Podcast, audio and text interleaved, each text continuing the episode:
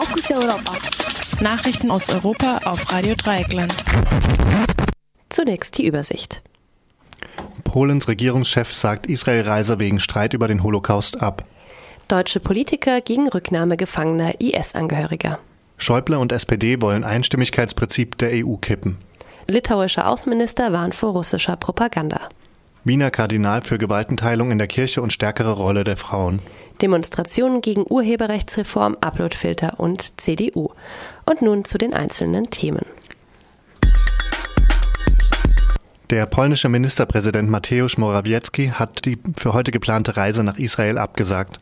Er demonstriert damit gegen Äußerungen seines israelischen Kollegen Benjamin Netanyahu über die Verwicklung Polens in den Holocaust. Nach Zeitungsberichten hatte Netanyahu gesagt, Zitat, die Polen haben mit den Nazis zusammengearbeitet.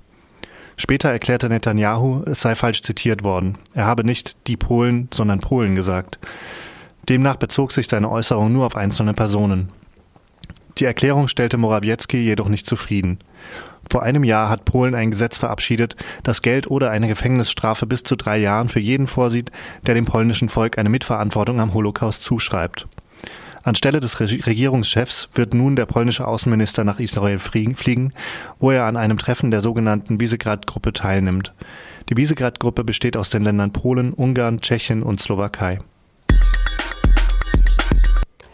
Sowohl der deutsche Außenminister Heiko Maas als auch der Vorsitzende des Auswärtigen Ausschusses des Bundestags, Norbert Röttgen, haben die Aufnahme von IS-Anhängerinnen, die in Syrien gefangen genommen wurden, abgelehnt.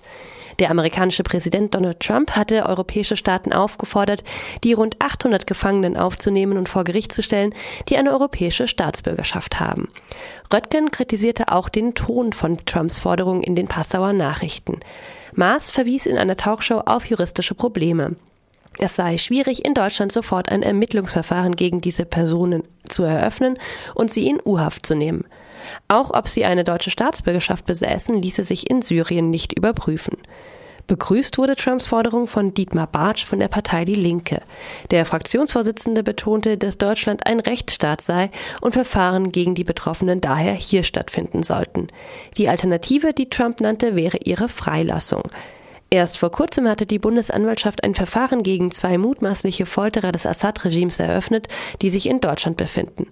Das Innenministerium geht davon aus, dass sich rund 270 deutsche Frauen und Kinder noch im Irak und Syrien befinden. Insgesamt seien 1050 Personen in das Kriegsgebiet ausgereist. Etwa ein Drittel davon ist nach Deutschland zurückgekehrt. Die Rücknahme von IS-AnhängerInnen ist auch in Dänemark und Großbritannien umstritten. Lediglich Frankreich hatte sich im Januar bereits bereit erklärt, 130 ehemalige IS-Kämpfer zurückzunehmen. Am Wochenende eroberten syrische demokratische Kräfte SDF nach schweren Kämpfen die letzte Bastion des IS in Syrien. Nach Informationen eines Reporters von CNN International geht das US-Militär davon aus, dass in den letzten sechs Monaten etwa 1000 IS-Kämpfer in Syrien und Irak in die Berge und Wüsten geflohen sind. Sie sollen etwa 200 Millionen Dollar an Bargeld bei sich haben. Der Bundespre Bundestagspräsident Wolfgang Schäuble von der CDU hat sich für die Abschaffung des Einstimmigkeitsprinzips bei EU-Entscheidungen ausgesprochen. Zitat Einstimmigkeitsprinzip heißt, dass der Langsamste alles blockieren kann, sagte Schäuble in einem Radiointerview.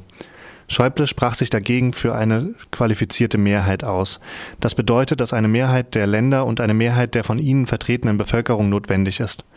In einigen Bereichen gibt es bereits Entscheidungen mit qualifizierter Mehrheit. Die SPD will laut ihrem Programm für die Europawahl vom Prinzip der Einstimmigkeit bei Steuerentscheidungen abgehen.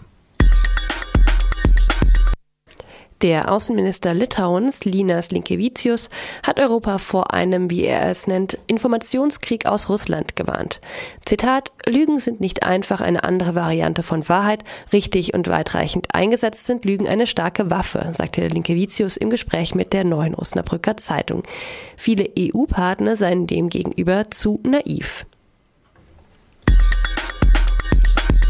Angesichts des mangelnden Umgangs der Kirche mit Missbrauchsfällen fordert der Vorsitzende der österreichischen Bischofskonferenz, Kardinal Christoph Schönborn, mehr Kontrolle der Macht der Bischöfe und Pfarrer.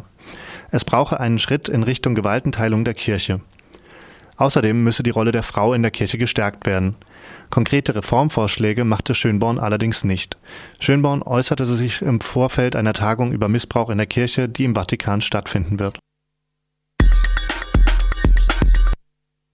Am Samstag haben nach Angaben der Polizei ca. 1500 Menschen gegen die Reform des europäischen Urheberrechts demonstriert.